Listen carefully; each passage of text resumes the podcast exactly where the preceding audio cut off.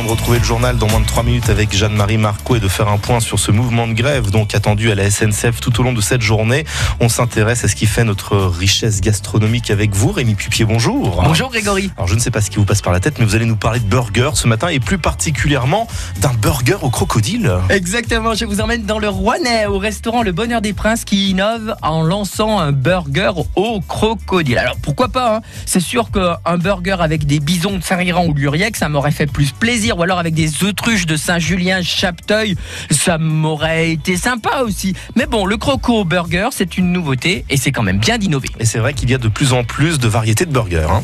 Effectivement, oui, euh, c'est sûr. Mais quand les chefs se mettent à faire du burger, du vrai, c'est finalement bon, voire même excellent. L'autre jour, chez les Trois Gros, ils préparaient un kebab avec euh, les équipes, avec du dos de mouton qu'ils avaient caramélisé dans des épices et ils fabriquaient leur pain eux-mêmes. Et pourquoi pas le burger de l'Insens avec du pigeonneau foie gras de Maxime Appert ou alors euh, du burger fabriqué par euh, bah, Alexandre Cipriani avec du bon pain qu'il fabrique lui-même directement dans ses cuisines au Pont-Nantin à Saint-Chamond.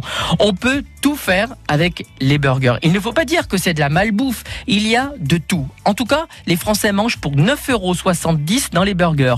Ils veulent, dans toutes ces enseignes de snacking, manger rapidement, payer pas très cher, avec un service rapide. Alors la qualité, eh ben, il en faut tout, pour tout le monde et pour toutes les bourses. En tout cas, régalez-vous. Donc vous aimez le burger, Rémi, et ça explique pourquoi vous avez la frite tous les matins avec nous. On vous retrouve demain avec beaucoup de plaisir. Passez une très très belle journée.